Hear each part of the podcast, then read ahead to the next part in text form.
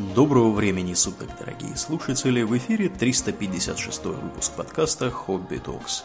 С вами его постоянные ведущие Домнин и Аурелия. Спасибо, Домнин. Итак, от темы городов на воде, их былой славы, мы переносимся в более научно-популярные, я бы сказал, темы. О чем же мы, Домнин, поговорим сегодня? Мы поговорим про историю самых замечательных механизмов и про важнейшие механические открытия. Я очень надеюсь, что с моим гуманитарным складом я не налажаю со страшной силой. Вот, но я очень старался. Поэтому, если я что-то неправильно назову, или там неправильное определение дам, э, не в защите. Да. Ну, а я, соответственно, попробую как-то тебя это корректировать, если вдруг, да. вдруг что-то замечу. Но, опять же, не факт, что я это замечу. Поскольку я тоже от физики не слишком, так сказать, близко нахожусь. Да. Ну, тем не менее, сделав эту оговорку, с чего мы начнем? Ну, начнем, наверное, с того, что простейших механизмов в э, общем существует два. Это наклонная плоскость и рычаг. Э, многие другие являются частными случаями этих двух. То есть, например, э, скажем, ворот, да, на который наматывается веревка и поднимает там что-нибудь из колодца, ведро, допустим, это частный случай рычага. Также и блок. Э, это частный случай рычага, потому что если мы у блока отрежем все сверху и снизу, чтобы осталась только такая полосочка, получится просто равноплечный рычаг. А наклонная плоскость это плоскость, установленная под острым углом какой-нибудь поверхности. Типичный пример это э, винт. Uh-huh. Дрели или еще там чего-нибудь.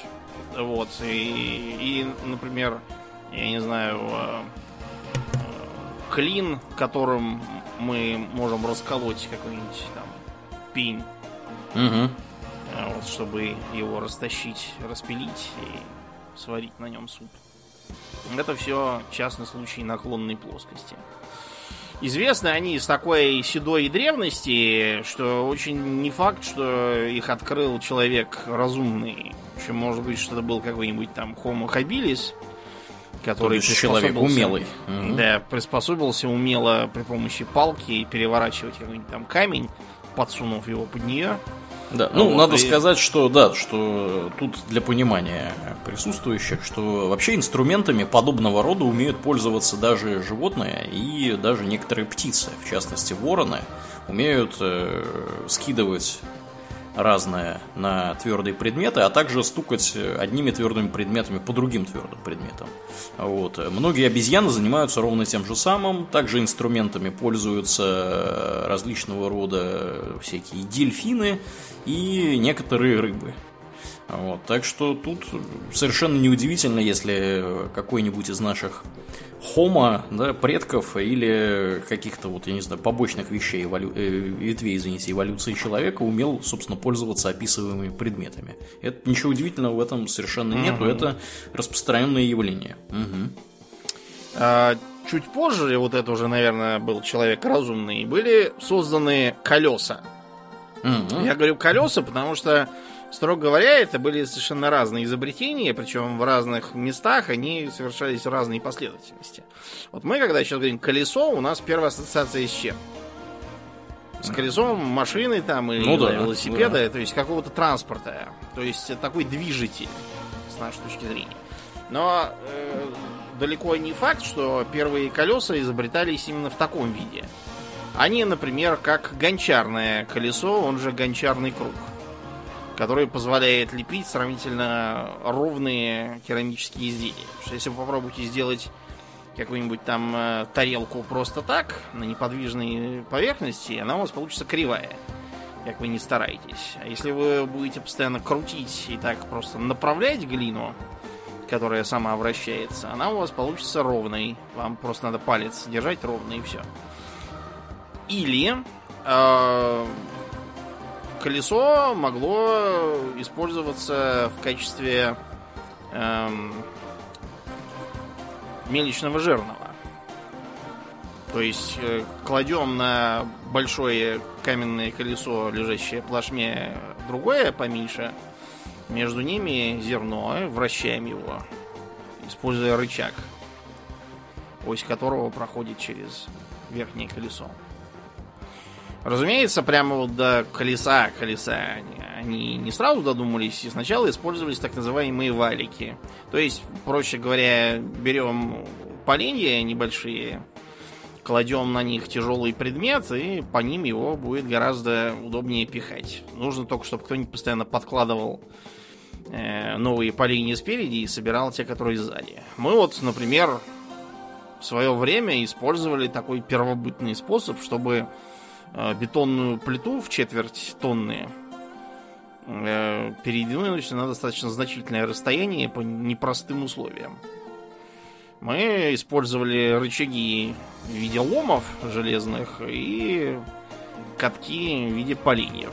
Таким образом, мы эту плиту затащили на дачный участок Аурлиена и использовали ее в качестве поверхности для хождения.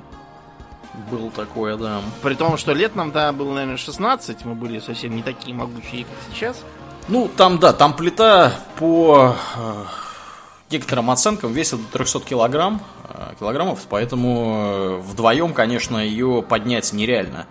Вот. Я такую плиту поднимал в четвером, скажем так. То есть приглашались еще трое здоровых парней. Вот четвером ее реально приподнять. Причем так вот приподнять ее, ну, сильно там как бы особо не расходишься. Ну, по крайней мере, ее можно приподнять, немножко передвинуть. Вот. Так что да, да, все верно. С катками гораздо сподручней. Угу.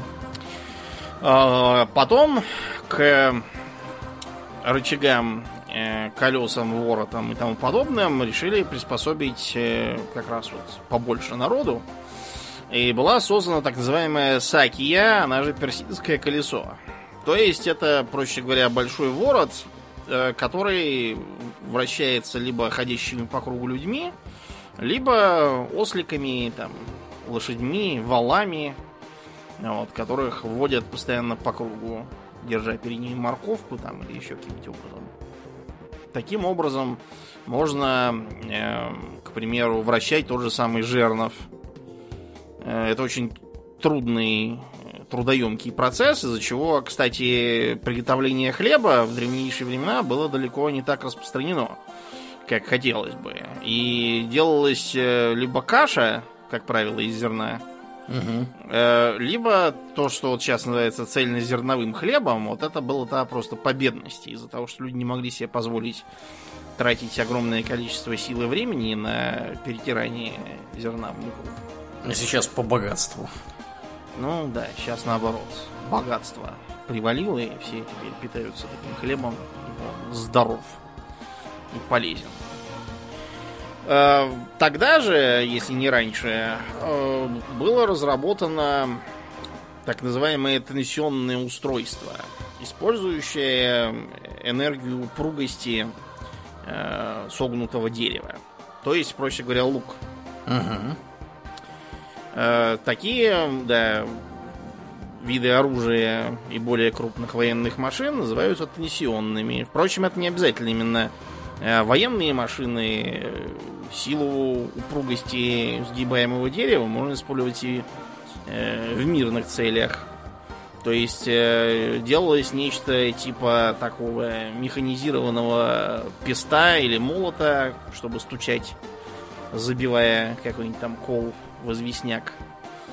Вот. Но это скорее экзотика. Вот луки распространились, и в том же Египте, к примеру, это считалось благородное искусство, которому в обязательном порядке учили наследника фараона. Вот. А, кроме того, э, через некоторое время люди начали интересоваться свойствами воды. Мы уже рассказывали о э, водяных часах, которые создал Ктисибий Александрийский. Вот. Но он создал не только это. Э, Ктисибий, например, создал первый двухцилиндровый насос. Ну, то есть, может, и не первый, возможно, в Китае это был и раньше, но один из первых известных и распространившихся. Вот, который предлагал сочетание использования рычага и поршня для того, чтобы качать воду Он был устроен примерно так же, как вот э, в современных э, деревнях российских. Там такие колонки стоят на улицах. Угу. Вот, которые представляют собой именно машину к Тисибе. Клапаны, э, впускающие в одну сторону и впускающие воду в другую, сочетаются с поршнем. Он идет вниз, набирает, зачерпывает воду, идет вверх, выталкивает ее сверху. Если достаточно быстро дергать, то можно создать э, даже непрерывный поток, достаточно сильный. А кроме того, были проведены первые работы в сфере пневматики. То есть, видимо, использование воды как рабочего тела к TCB создало не только часы, но и водяной орган, который, выталкивая воздух водой из трубок, э, издавал приятные звуки. Он подумал, что можно попробовать и без воды, и создал пневматический поршень. Э, дальнейший прогресс там застопорился из-за несовершенства тогдашней технологии, но само изобретение было сделано. Э, в Александрии вообще было очень много всевозможных исследователей и изобретателей. Вот, например, Герон Александрийский, который создал первую паровую машину и первый же реактивный двигатель, как считается. Он был именно там. Э, в Александрии же учился знаменитый Архимед, да. Э, почему так? Потому что, с одной стороны, это был эллинистический город. Это в Египте, если что. Александрии вообще было очень много после Александра Македонского. Он их понаосновывал огромное количество, но прославилась именно та, которая в Египте. Угу. Это до сих пор один из э, ключевых городов современной Арабской Республики Египет. По-моему, сразу за Каиром идет по населению. Да, ну так вот, в Александрии, с одной стороны, была вот эта вот греческая философия и труды греческих мыслителей и математиков, а с другой стороны, там была египетская специфика, при которой не было так распространено рабовладение и рабский труд. Потому что, скажем, в Древней Греции самой изобретательство было довольно бессмысленным занятием. Для чего тебе изобретать э, я не знаю, механический будильник, если тебе проще купить раба, который будет тебя будить, когда надо. Совершенно не нужно наполнять воздух шумом и копать ее от машин. Все делается руками. Если не хватает силы, значит просто больше рабов завести, чтобы они массово чего-то тянули, тащили, катили, крутили. А вот в Александрии нет. Там, видимо, эта египетская специфика, она наложилась. Ну, а также то, что это и до эллинистического периода был один из крупнейших культурных центров в регионе. Там же Евклид, к примеру, свою геометрию разводил. Там же была и знаменитая Александрийская библиотека. И очень любят поминать э, всевозможные идиоты, пытающиеся казаться умными, когда они начинают рассказывают, что вот, когда сожгли э, эту самую Александрийскую библиотеку, человечество было отброшено там на века и чуть ли не тысячелетия в своем развитии. Э, когда вы такое услышите еще раз, спросите, о каком именно сожжении Александрийской библиотеки он говорит. О том, которое было при Цезаре, или о том, которое было при Аурелиане, или при Диоклетиане, или при Феодосии, или при халифе в Маре. Потому ну, вы что, поняли. Да. Это так можно, знаете, на десятки тысяч лет нас откинуть, чего, как вы видите, не наблюдается совершенно. Э, когда халиф Умар ее сжигал, если вообще сжигал, там уже от этой библиотеки было одно название, скорее. Ну так вот. И по этой причине именно из Александрии очень много э, механических изобретений той поры пришло. А также там были усовершенствованы многие механизмы, которые были известны еще ранее. Вот, например, использование рычага и противовеса мы с тобой в детстве неоднократно лицезрели в окрестностях твоей дачи. Mm-hmm. Я говорю про колодезный журавль. Потому что... Да, да, есть Именно такое. почему-то в Тверской области их прорва, вот, в окрестностях твоей дачи, по крайней мере, три или четыре я видел. А вот в Московской области я где ни был, ни одного журавля не видал. Я не говорю о том, что их там нету, я говорю просто о том, что их там, видимо, меньше. С чем это связано, я уж не знаю. Может быть, условия не те, может, еще чего. А я тебе скажу, с чем связано. С тем, что в Московской области э, народ побогаче и ставил моторы электрические уже в те времена э, в колодце. А в Тверской ну, области народ был победнее. И поэтому, собственно, пользовались тем, что есть в деревнях. Не ну, знаю, по крайней мере, в деревнях. Полно таких колодцев, которые с, с этим самым с воротом надо крутить руками. Не mm-hmm. могу сказать, что так, так много насосов. А, ты имеешь в виду с воротом или с журавлем? А-а. Да, да, да. Я ну, журавлем из моих вот из моих наблюдений с журавлем в основном были в деревнях. То есть это какие-то, видимо, какая-то деревенская фишка. А, У меня вот. есть предположение, ага. какое? То, что какое? у этого журавля есть э, определенный предел по глубине, на котором он может доставать. Почему я так думаю? Э, потому что как устроен самый журавль? Представьте себе здоровую жерть, угу. вот, поставленную на рогатину, такую метра там, не знаю, два высотой, допустим, или три, у которой на одном более коротком конце противовес, на с другого, более длинного, свисает закрепленный цепью или веревкой деревянный шест, к концу которого крепится ведро.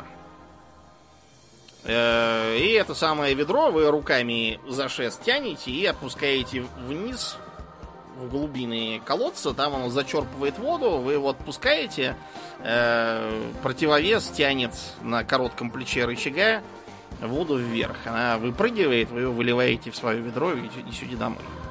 Я просто думаю, что до, как бы, до бесконечности этот шест сделать длиннее нельзя.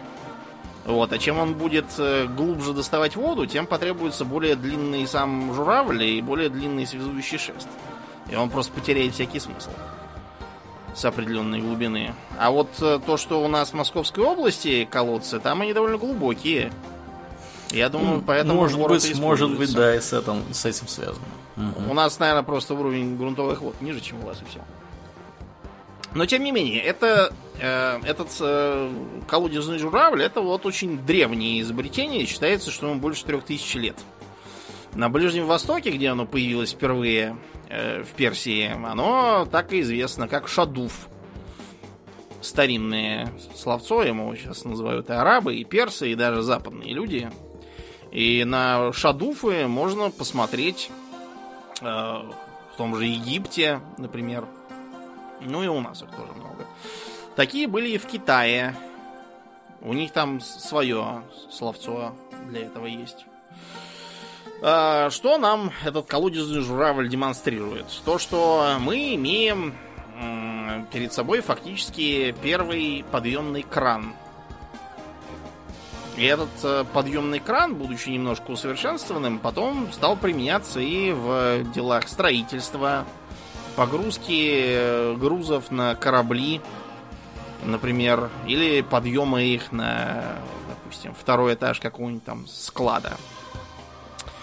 Э, вот. И эти самые подъемные краны изначально использовали только силу тяжести противовеса, вот. И э, силу мускулов людей, которые их тянули. Постепенно краны сделали э, более солидными, уже с, с двумя стрелами соединяемыми. У них появился э, ворот, на который наматывался канат. Вот, а также стали использоваться блоки и шкивы. Блок и шкив это тоже один из подвидов э, простого механизма. Вот что такое блок, например? Блок это такая фигня, через которую веревка перекидывается. По сути, да, это подвид колеса. Это тоже подвид колеса, который работает как рычаг. Значит, чтобы оно работало лучше, у него обычно есть углубление по окружности, чтобы туда веревка перекинутая. Чтобы она не слетала, да. Да, mm-hmm. чтобы она не слетала. Блок может быть простейший, неподвижным. В таком случае он просто позволит нам менять направление приложения силы. Э, несмотря на то, что это звучит скромно, на самом деле это очень полезно. Давайте представим, что нам нужно э, скажем, поднять некий груз на второй этаж дома. Если мы его будем таскать э, на загривке по лестнице, то это будет неэффективно из-за того, что, ну, во-первых, наш путь по лестнице будет длиннее, а во-вторых, мы помимо груза еще и себя должны тащить наверх. Угу. Если же мы укрепим перед окном второго этажа этот самый блок, накинем на него веревку и подтащим груз сверху, то мы будем поднимать только его, и при этом путь, который мы пройдем, окажется короче, чем если бы мы лезли по лестнице. Меньше работы будет сделано. Да, получится меньше работы. Да, ну и плюс тут надо сказать, что без особых усилий, в принципе, э, здоровый человек может примерно через блок свой вес, ну или чуть меньше, да. без особых тренировок, одними только мышцами рук и спины вполне себе поднять. Иногда даже несколько раз. Для, для, да. для примера сходите в тренажерный зал, попробуйте. Там как раз вот такое и есть. Угу. Обычно там такое действительно есть. Можно усложнить. Сделать подвижный блок. Тогда он будет менять э, не только эм, э, направление, но и величину силы, силы в сторону ее увеличения. Нам будет легче поднять э, этот груз. Правда, мы потеряем в расстоянии. Это вообще такой общий принцип. Например, когда мы рычагом что-то тяжелое поднимаем, мы проделываем большее расстояние при его подъеме. Э, когда э, Архимед как будто говорил о том, что дайте мне точку опоры, я переверну землю. Ну, он был прав по сути, но он просто не понимал, насколько тяжелая земля. Теоретически, если бы такую точку опоры действительно ему дать и дать рычаг соответствующей длины, чтобы он мог опрокинуть планету. К сожалению, путь, который бы этому рычагу пришлось описать, э, длился бы столько, что Архимед бы успел помереть раньше, чем опрокинул бы Землю. Но сама идея, да, конечно, правильная. Э, помимо работы с рычагами, Архимед также работал над улучшениями винтов и зубчатых колес. Зубчатое колесо это, по сути, что? Э, такое же колесо, как и у подвижного блока, но только с э, зубами, зубьями, да, с штырьками и тому подобным. Э, вот, которые входят в, либо в пазы, либо между зубьев другой шестерни. Вообще, ранние зубчатые колеса работали не так, как современные, просто потому что это кажется, что вроде как напилил там зубьев и все будет крутиться. На самом деле, если делать э, зубья перпендикулярными э, в форме параллелепипеда, да, с прямыми зубами, угу. усилие будет постоянно прилагаться в одной точке, и шестерня это у вас быстро сломается. Просто из-за усталости материала. Угу. Поэтому современные шестерни у них очень хитрый, на самом деле, э, очень хитрый профиль зубьев ну, трапециевидный чаще всего. Трапециевидный, да, но с некоторыми э, допущениями. Потому что чистая трапеция только знаешь у какого колеса, который ездит по зубчатой рейке. Из-за того, mm-hmm. что рейка прямая. Ну да. А да. вот у колеса, которое сцепляется с другими, там э, так называемая форма эвольвенты окружности. Я не знаю, что как? означает этот термин, но это сложная кривая такая, которая позволяет распределить усилия на зубе по максимальной площади Угу. Таким образом сделать его гораздо более долговечным. Вот. Э, ну, факт здесь, да, для, для понимания, факт здесь в том, что при, они не прямоугольные. То есть да. профиль у них не прямоугольный, потому что если он будет прямоугольный, то ну там все быстро сломается. Эти зубья поломаются. Да. Поломается, да. По угу. этой причине в древних материалах, вплоть до конца средневековья, там а, обычно использовался следующий вид. А, одно колесо имело такие пропилы просто, а другое штырьки обычные, которые за эти пропилы зацеплялись и тащили. Uh-huh. Все это было деревянным, да, поэтому там вопрос замены решался на счет раз. Вот, и обычно использовалось так. Для чего нам нужно зубчатое колесо? Для того, что мы можем сделать из него зубчатую передачу. Казалось бы, для чего нам делать зубчатую передачу, когда можно сделать куда проще, ременную передачу. То есть, проще говоря, берем два колеса, они у нас будут работать шкивами, накидываем ремень на них, как вот велосипедную цепь, а, типичный пример. Угу. Цепной передачи, которая фактически просто частный случай ременной. И вот крутится один, крутится второй. Э, в принципе, можно сделать их разного размера. Таким образом, одно будет э, иметь большую скорость вращения, а другое больше и крутящий момент. Типичный пример, во что это вылилось, это вот велосипед с переключением передач. Если у вас колесо, к которому педали крепятся по диаметру значительно больше, чем колесо, которое крутит э, дорожное колесо, то вы сможете прилагать большую, большую силу, и э, колесо у вас будет крутиться быстрее, и вы сможете ехать быстро. Если оно, наоборот, почти равно по размеру, значит, вы будете ехать медленно, поскольку каждый оборот колеса примерно равен обороту ваших ног на педалях. Но зато вам будет ехать очень легко, и вы сможете ехать в гору. Поэтому на горных великах это must-have. Так вот, зубчатое колесо позволяет э, по-разному играть и с крутящим моментом, и с тому подобным, например, устанавливая так называемые редукторы – вот. Э, каковые редукторы снижают, насколько я понял, э, крутящий момент.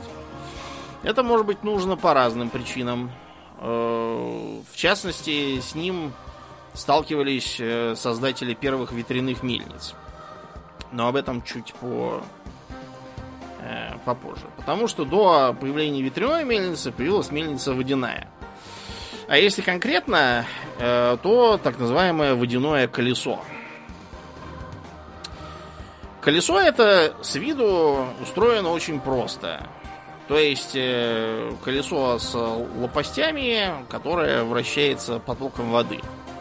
Но, как обычно, все гораздо сложнее. Первые колеса были э, горизонтальными, то есть они имели вертикальную ось и вращались набегающим потоком воды.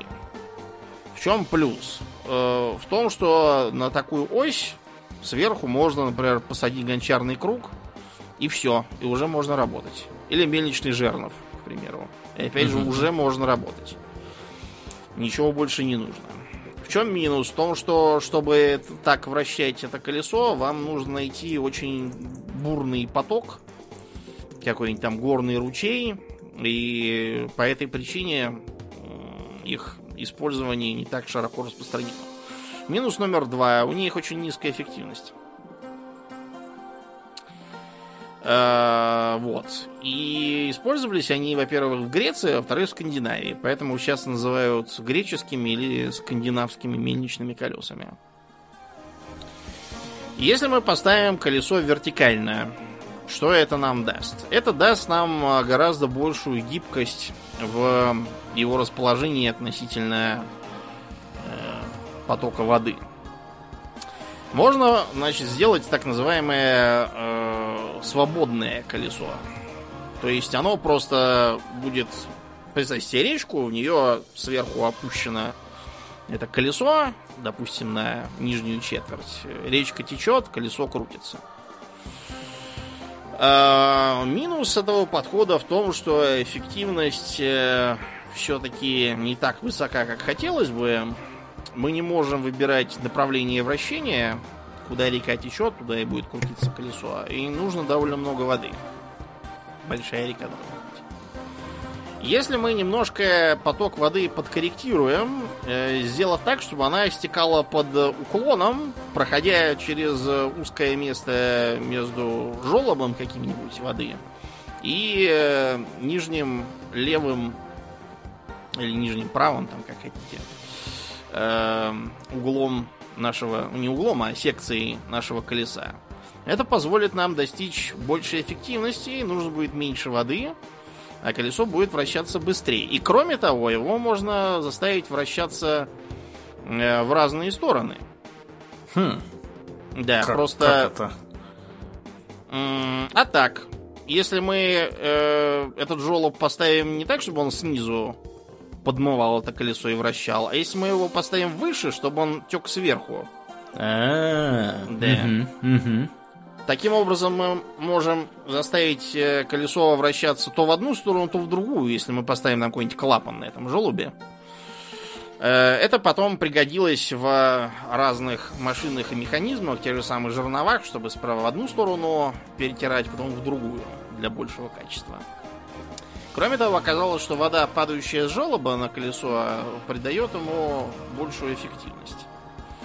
И КПД у него получается выше. Минус всех этих вертикальных колес с горизонтальной осью в том, что э, горизонтальный жернов или горизонтальный э, гончарный круг к ним просто так не прицепишь.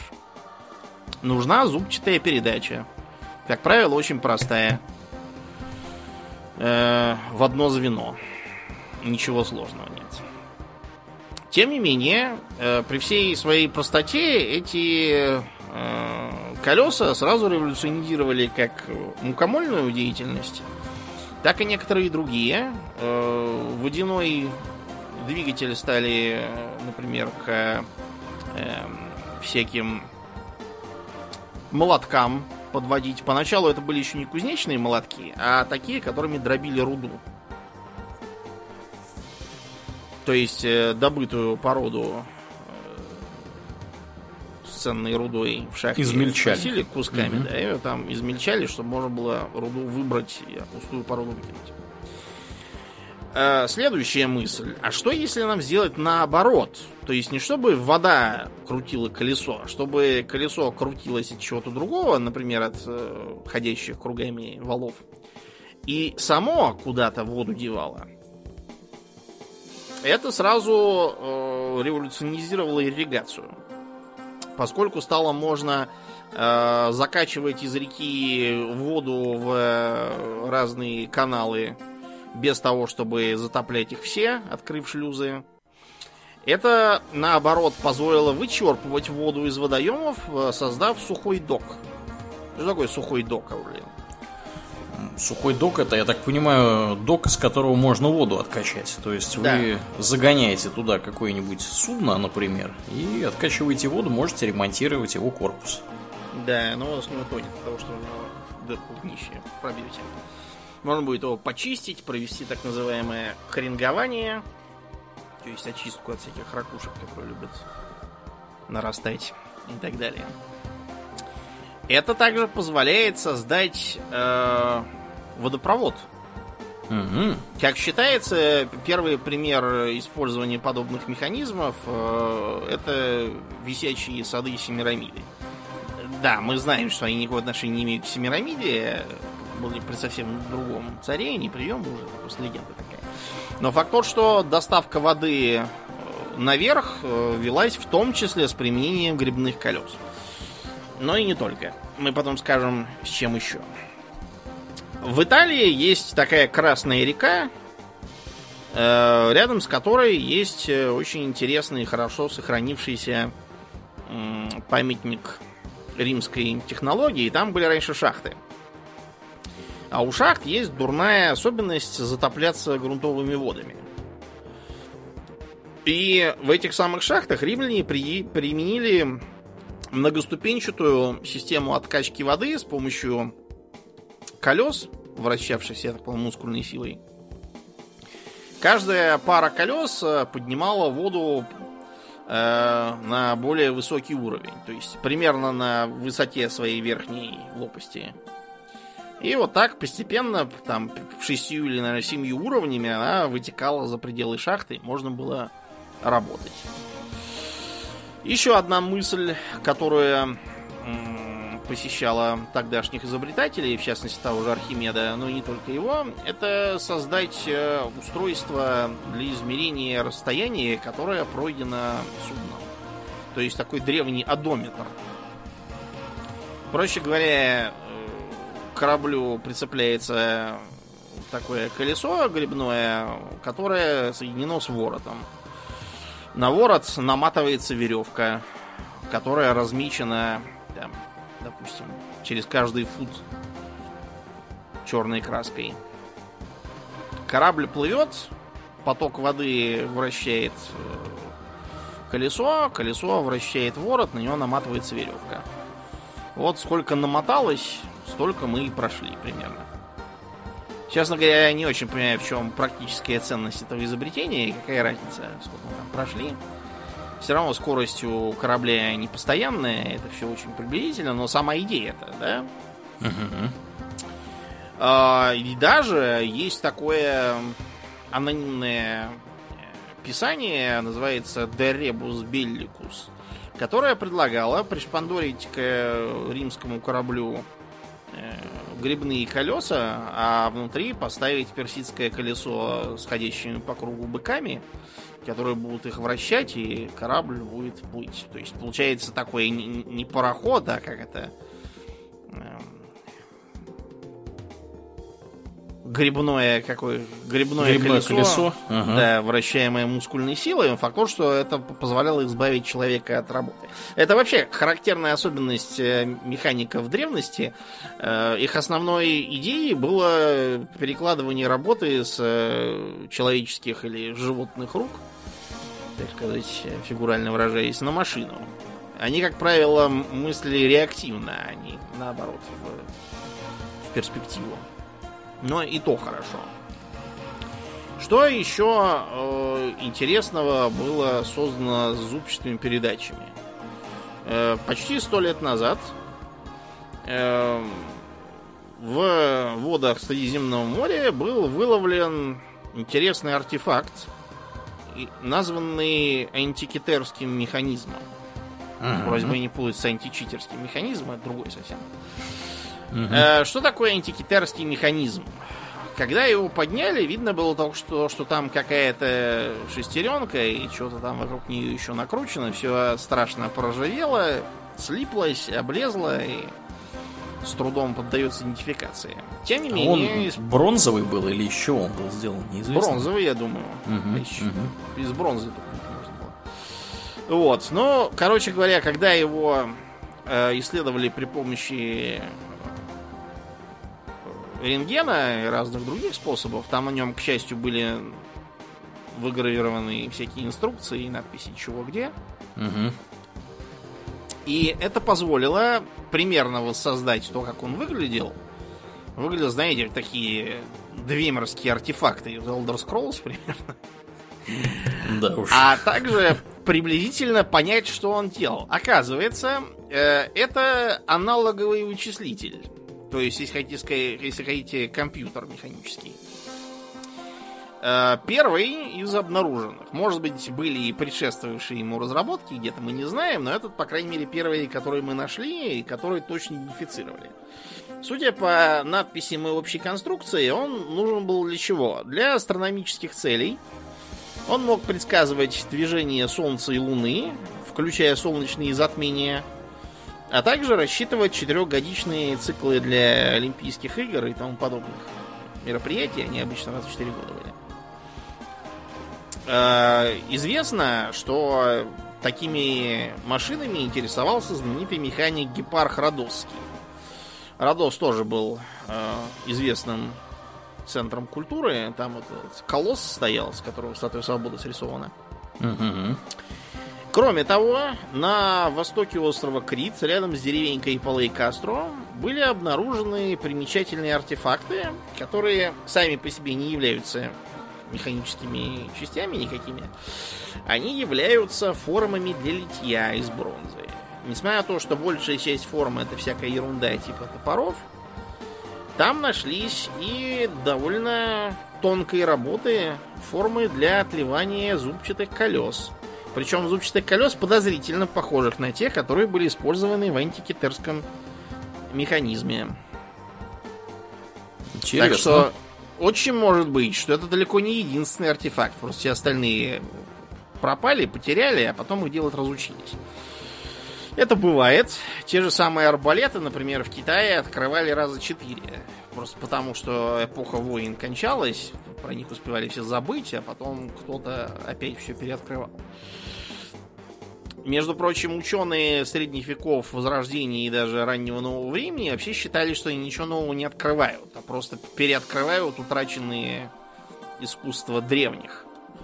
Э, до некоторой степени они были правы, хотя это, конечно, в основном такое вот э, мышление средневековое, которое считало, что ничего нового открыть нельзя, все уже, все уже было, и все делается только хуже. Можно только слегка притормозить это, заново открыв что-то из былых достижений. Угу. Если вы думаете, что это мышление исчезло, включите любую видеоигру, вы там, наверное, с шансом 50 на 50 услышите все то же самое будете искать артефакты предтеч, всякие там древние механизмы изучать и так далее.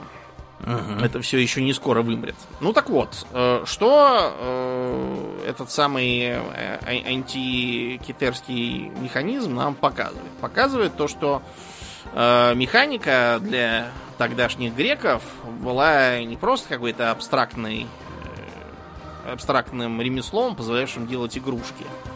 Потому что довольно долго бытовало такое вот представление, основанное на, скажем, работе Герона Александрийского с этой его паровой фигней, что механикой занимались так, для того, чтобы всякие прикольные штуки делать, а практически к ней относились пренебрежительно. Но вот механизм нам показывает, что не пренебрежительно. Чтобы его сделать, нужно не только хорошее понимание механики и металлургии, нужно хорошее знание математики, хорошее знание астрономии. Э, да. Так что вот такой компьютер. Почему он называется антикитерским, кстати, знаешь? Почему? Нет, не знаю. А там остров Антикитера, который так называется потому, что расположен напротив острова Китера. Mm-hmm. Напротив, да, как бы анти. Да, а, а анти это по большей части означает либо против, либо место даже. Вот, например, антипасто, да, которую итальянцы подают. Да. Это просто закуски, которые едят перед макаронами. А, или, например, ничего против, ничего против пасты да, они не имеют. Вообще не имеют. Или, например, есть такая, такое понятие в христианстве, как антипасха. Антипасха это просто выходные после Пасхи, в которые люди, которые по каким-то уважительным причинам не могли праздновать, есть куличи и яйца, они могут это сделать с легкой душой через неделю. Специально для них такой страховочный вариант. То есть это антипасха, это не когда сатанисты сходятся в пещеру, приносят жертву черного козла. Кровавая оргия, кровавая оргия.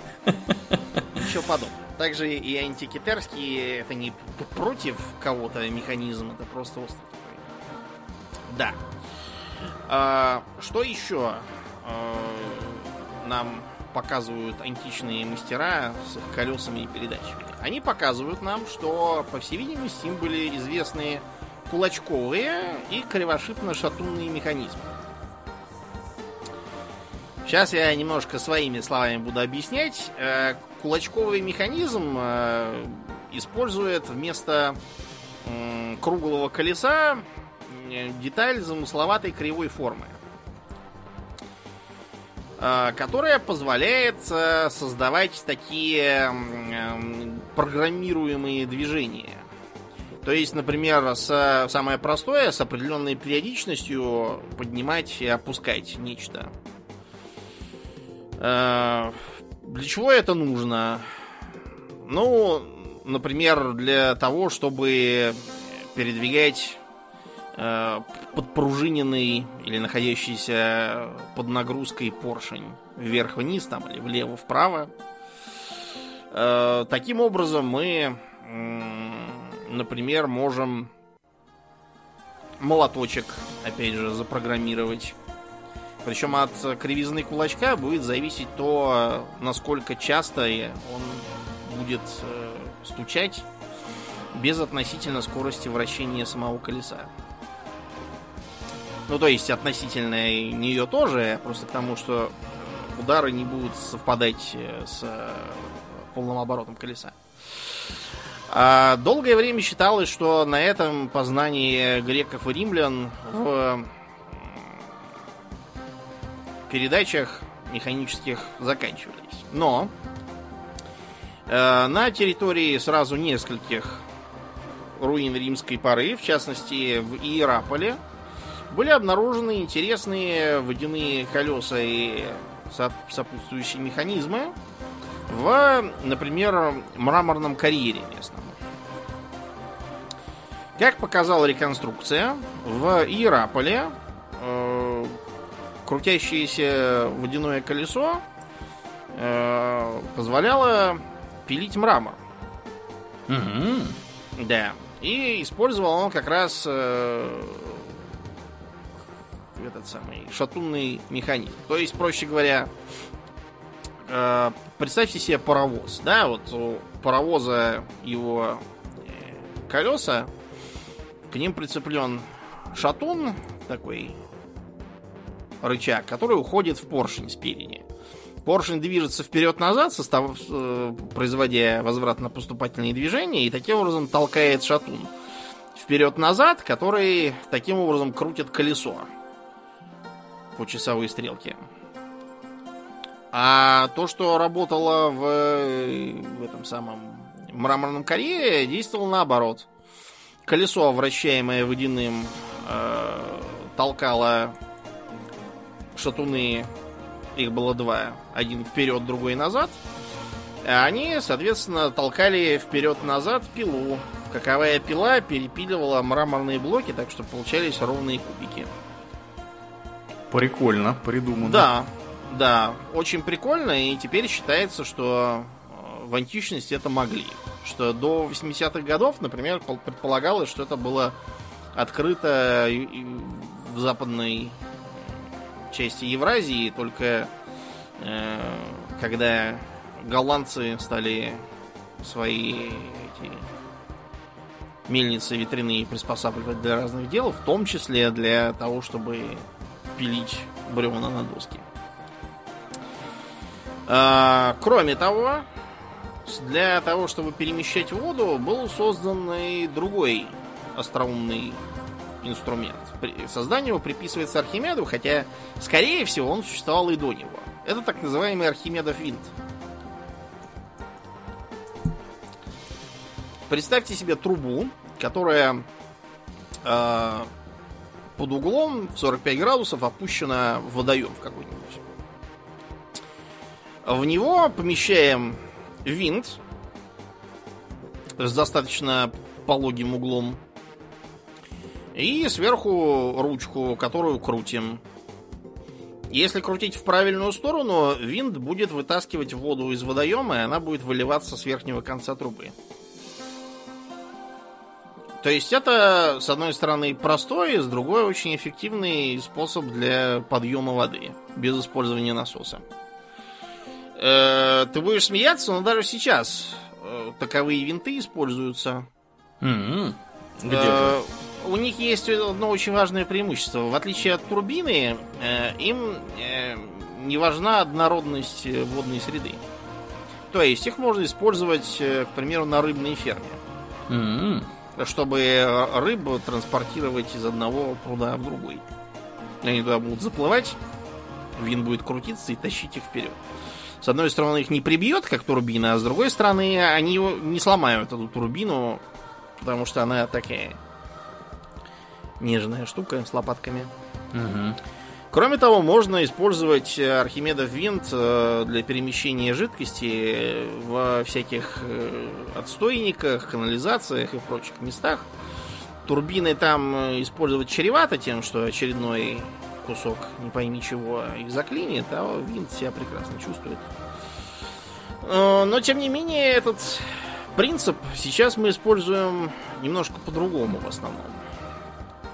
Как выглядит типичная э, снегоуборочная машина.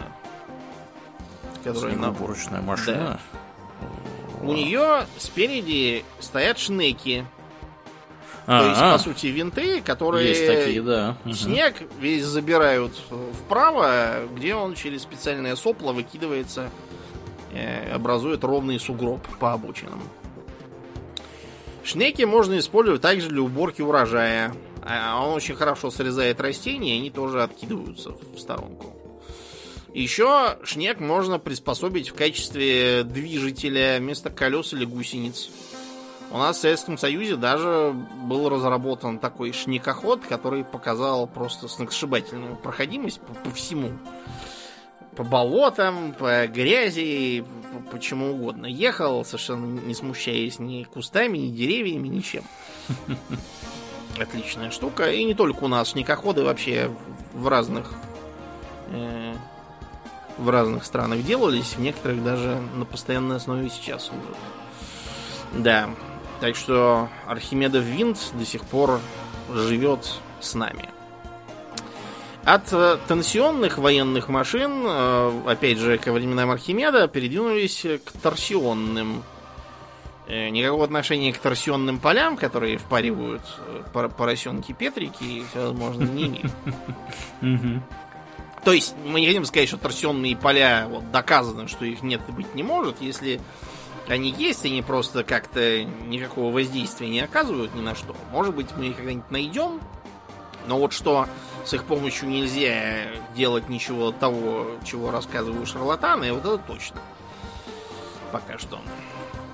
Да, так вот, э, торсионная машина работает за счет э, энергии э, сплетенного каната. Э, он может быть хоть из веревок, хоть из сухожилий там каких-нибудь животных. И, между прочим, сделать такой канат, который бы подходил для торсионного механизма, без знания математики невозможно. Иначе он у вас либо лопнет, либо будет плохо крутиться, либо его перекосится, что скорее всего. Работает очень просто. В такой канат втыкается посередине э, рычаг, который у нас будет метать заряд из машины. После чего мы закручиваем его по оси этого самого каната. Канат делается все туже и туже и хочет раскрутить наш рычаг обратно. Мы его стопорим, собираем конструкцию и вот получаем такую как бы пружину своего рода только из веревки. Вы можете сделать такой же опыт, взяв э, канцелярскую резинку круглую, которой всякие денежные свертки сворачивают, засунуть в нее карандашик и вот так покрутить по оси проведенной по натянутой веревке. Через некоторое время у вас натянется, если вы отпустите карандашик, начнет вращаться в обратную сторону, попадет вам в глаз и выпьет его. Поэтому лучше на самом деле так не делать. Да. Значит, э, помимо уже упоминавшихся мельничных жерновов и пил, э, кривошипы и шатуны приспособили для самых разных дел. Например, для того, чтобы дробить зерно. Не молоть зерно, а именно дробить, чтобы получалась крупа, из которой каша хорошо варится. Для этого использовались писты, вот, и эти самые писты, либо через кулачки, либо через шатуны, э, равномерно поднимались, опускались, то надо было просто подсыпать зерно, периодически забирать оттуда потолченное. Э, у нас была такая сказка, ее даже экранизировали в Советском Союзе, про Фоку на все руки доку. Вот он там примерно такую же конструкцию устроил, э, только более примитивную. Он просто закрепил трос между двумя стволами деревьев, посередине повесил пест.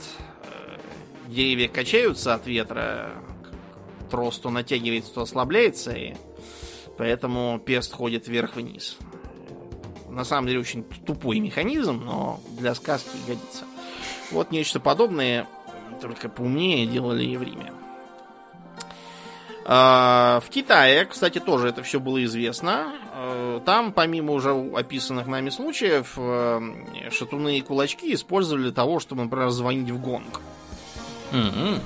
Да, и отбивать либо часы, либо чтобы такой, как бы, механический оркестр из этих гонгов составлялся. То есть на э, один вал, вращаемый водяным колесом, э, ставятся разные кулачки. То есть один там на 12 часов, другой, если смотреть вдоль э, вала на 2 часа, третий на 4 часа, и когда они будут вращаться, они будут э, там, сперва третий, потом второй, потом первый стучать в гонги, стоящие перед ними. Каждый раз. Будет получаться мелодия. Из вот этого принципа потом родилась уже в средневековые времена шарманка. Угу. То есть э, такая машинка, в которой крутишь ручку, она играет музыку, и с ней можно ходить по дворам и побираться. Э, как папа Карло. Да. Э, что еще? Еще э, применялись беличьи колеса. Только, разумеется, в них сажали не белок, а догадаешься кого? Маленьких детей? Ну, детей нет, они слишком слабые. Больших людей сажали. Mm-hmm. Вот, и они, забираясь руками и ногами, там просто такая, как лестница была сделана, надо руками и ногами перебирать и лезть вверх. Их использовали для того, чтобы кранами рулить. Вот если мы посмотрим на э, всякие средневековые картинки с кранами, э, одна из самых э, типичных, вот у любимого мной Питера Брейгеля, есть картина «Вавилонская башня». Угу. Я думаю, ее многие видели, это очень известная картина. А, там, если приглядеться, можно увидеть, что краны, которые стоят на разных ярусах этой башни и поднимают стройматериалы кверху, они вращаются как раз бегающими внутри мужиками. А, по, по, два, по два колеса на кран, одно слева, другое справа. В каждом два мужика. И вот они их, собственно, и крутят. Получалось э, компактнее, чем можно было сделать с персидским колесом, из-за этого оно было популярно. Ветряные мельницы появились, как считается, в начале второго тысячелетия в регионе современного Афганистана. Вообще, в регионе Афганистана довольно много всяких э, новинок тогда появлялось технических. Глядя на современный Афганистан, в это даже как-то не очень верится. Вот. Ты знаешь, что в Кабуле есть ровно один микрорайон, который похож на микрорайон в нашем понимании, то есть там, с нормальными домами, нормальной канализацией, водопроводом, светом и тому подобное. Знаешь, как они его называют? Как? Микрорайон. Они думают, что это, что это слово Название, да? Да, название такое для, для особо престижного района, где все хорошо. А так вот, как Ох. на новых черемушках были, пока их не посносили хрущевки, вот такой пример. Прикольно. Да. Ну так вот, ветряные мельницы, э, что интересно, в Афганистане строили строго стационарными, глядящими на север. Это потому, что у них там специфический ветер. Вот. А кроме того, эти мельницы пришлось достаточно быстро модифицировать, э, сделав на них э, разборные лопасти чтобы можно было э, ослаблять скорость вращения, открывая дырки в этих лопастях специальные. И таким образом уменьшая их парусность. Почему? Потому что ветер дул так, что э, надо было либо ставить редуктор, что дороже и усложнее все дело, либо э, будут так здорово вращаться жернова, что мука начнет гореть и получаться черной. А иногда даже бывали случаи, когда не выдерживали сами жернова, а лопались и все, развалилось чертовой матери. Вот. Эм, примерно к тому же периоду относятся и попытки создать вечный двигатель. Перпетуум мобиле, обзывают в латинских текстах. Угу. Считается, что э, первым, кто вообще описал это все, был э, один индийский ученый, мыслитель, философ э, из целой династии таковых. Его звали Бхаскара II. Так вот, он предложил следующий механизм. Э, колесо Э, на котором закоплены на шарнирах, не на шарнирах, а просто изогнутые сосуды с э, ртутью, запаянные. И вот, значит, а ртуть будет под действием силы тяжести перетекать из одного конца продолговатого сосуда в другой. Вот, и таким образом крутить это колесо постоянно. Считается, что Бхасхара не собирался изобретать никаких вечных двигателей на самом деле, а скорее просто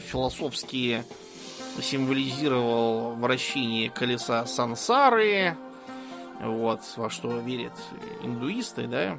Угу. Что мы, отдав концы, не умираем совсем. Э, если бы Хаскара знал, к чему это его писание приведет, он бы, наверное, не писал бы ничего такого, потому что за эту затею в Европе ухватились и начали пытаться сделать нечто подобное. В 13 веке один французский инженер и механик э, по имени Виллар де Анникур построил такое колесо, только у него вместо сосудов с ртутью, который еще поди найди, и дорого это все, он молотки такие э, на шарнире поставил. То есть, что молотки будут под э, действием силы тяжести наклоняться, тянуть колесо, вращаться и так далее. Разумеется, даже если Вилларден Куры построил модель такого вечного двигателя, то с неудовольствием обнаружил, что оно сделало полоборота и застыло в точке равновесия. Вот и все. А, за эту же тему, кстати, довольно плотно одно время уцепился Леонардо да Винчи. Даже он отметился. Да, даже он отметился. Он предлагал следующую конструкцию. Значит, э, у нас есть э, водоем. Э, из этого водоема вверх вода качается посредством Архимедового винта, который мы описали. И Архимедов винт вращает водяное колесо, которое вращается водой, выливающейся из этого самого Архимедового винта. Вода стекает вниз в водоем, откуда ее опять же выкачивает Архимедов винт. То есть предполагалось, что таким образом можно будет э, вращать что-нибудь и так далее. Э, через некоторое время, правда, Леонардо да Винчи э, объявил, что вся эта схема полная муть, ничего это невозможно, и неоднократно призывал всех искателей вечного двигателя одуматься, называл э, их рождающими химеры и говорил, чтобы они шли туда же, где и алхимики. Ну, то есть, на обочину технического прогресса. Э, скажи, Орлиан, а почему вечный двигатель невозможен, это спрашивается? Ну, потому что есть определенные законы сохранения энергии, которые не позволяют энергию производить из ничего. Да. То есть, если у вас, у вас э, как бы, ну, просто это не получится, вы можете изобрести какой-то механизм, который будет выглядеть как похожий на вечный двигатель, но при этом энергию будет получать откуда-то, так сказать, со стороны. Но вот в замкнутой системе нельзя производить энергию из воздуха, то есть, ну, из ничего фактически. Да. Э, несмотря на то, что э, с виду некоторые механизмы выглядят именно как вечный двигатель, они на самом деле получают энергию из э, какого-то относительно нашей жизни вечного источника. Простой пример. Это э, часы, которые работают за счет э, суточных перепадов температур. Угу. Там немножко расширяется или сжимается внутри резервуар, вот, и эти часы от этого могут тикать еще сутки. Э, в современных моделях, которые делает швейцарцы Ягер Ле вот у них есть такая модель, называется Atmos, видимо, от атмосферы. Вот, и они, как считается, если между днем и ночью была разница в один градус, они еще двое суток могут идти. То есть в теории оно должно работать там вечно, но реально гарантию на них дают, по-моему, только на 30 лет. Э, более древняя модель, вот, по которой можно судить о том, что этот принцип вообще работает, сейчас есть в Новой Зеландии в одном из тамошних университетов. Э, построенный в 1864 году. Работают таким образом вот уже полтора века. Э, но, тем не менее, это все-таки не совсем вечный двигатель, потому что их несколько раз останавливали и запускали снова, потому что накапливается грязь, пыль, нужно смазывать, а также было, по-моему, один раз, э, когда в сутках почему-то не произошло никакого перепада, и они от этого заглохли. Угу. Да, но, да, то есть такое как бы есть, но это не вечный двигатель, потому что он берет энергию из природных э, извне. Ну да. Извне. Таким же образом турбина, опущенная там в реку, она не может считаться вечным двигателем, потому что она использует энергию реки кинетическую.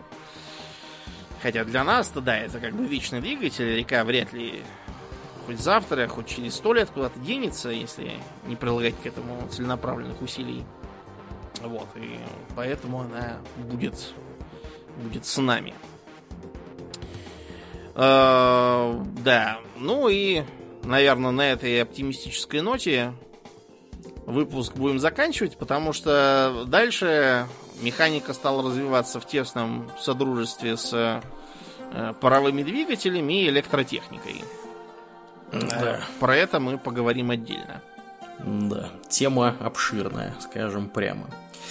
Ну, э, мне, как обычно, лишь остается э, поблагодарить наших слушателей за поддержку на Патреоне. На этой неделе мы особенно благодарны Аделю Сачкову, Алексу Лепкало, Атлантию, Дарексу, Фортуну, Николаю, Нобу, Норнилу, Ежу, Э, Нику Первому и философскому камню, Жупилу империализму, одному злому фалафелю и Роману Хабибульну. Спасибо вам огромное, ребята, за то, что остаетесь с нами. Мы напоминаем, что если вы слушаете этот подкаст в iTunes или где-то, где можно нас оценить, пожалуйста, найдите минутку, э, сделайте это. Это здорово помогает подкасту приехать в подкастоприемники к новым слушателям. Также хотим отметить, что у нас есть Инстаграм, у нас есть группа ВКонтакте, э, канал на Ютубе и Твиттер. Приходите и туда, у нас там тоже разное интересное происходит. Ну а на сегодня все. Будем переходить после шоу плавно. Мне остается лишь напомнить, что вы слушали 356 выпуск подкаста Хобби Токс, и с вами были его постоянные и бессменные ведущие Домнин и Аурлиен. Спасибо, Домнин. Всего хорошего, друзья. Пока.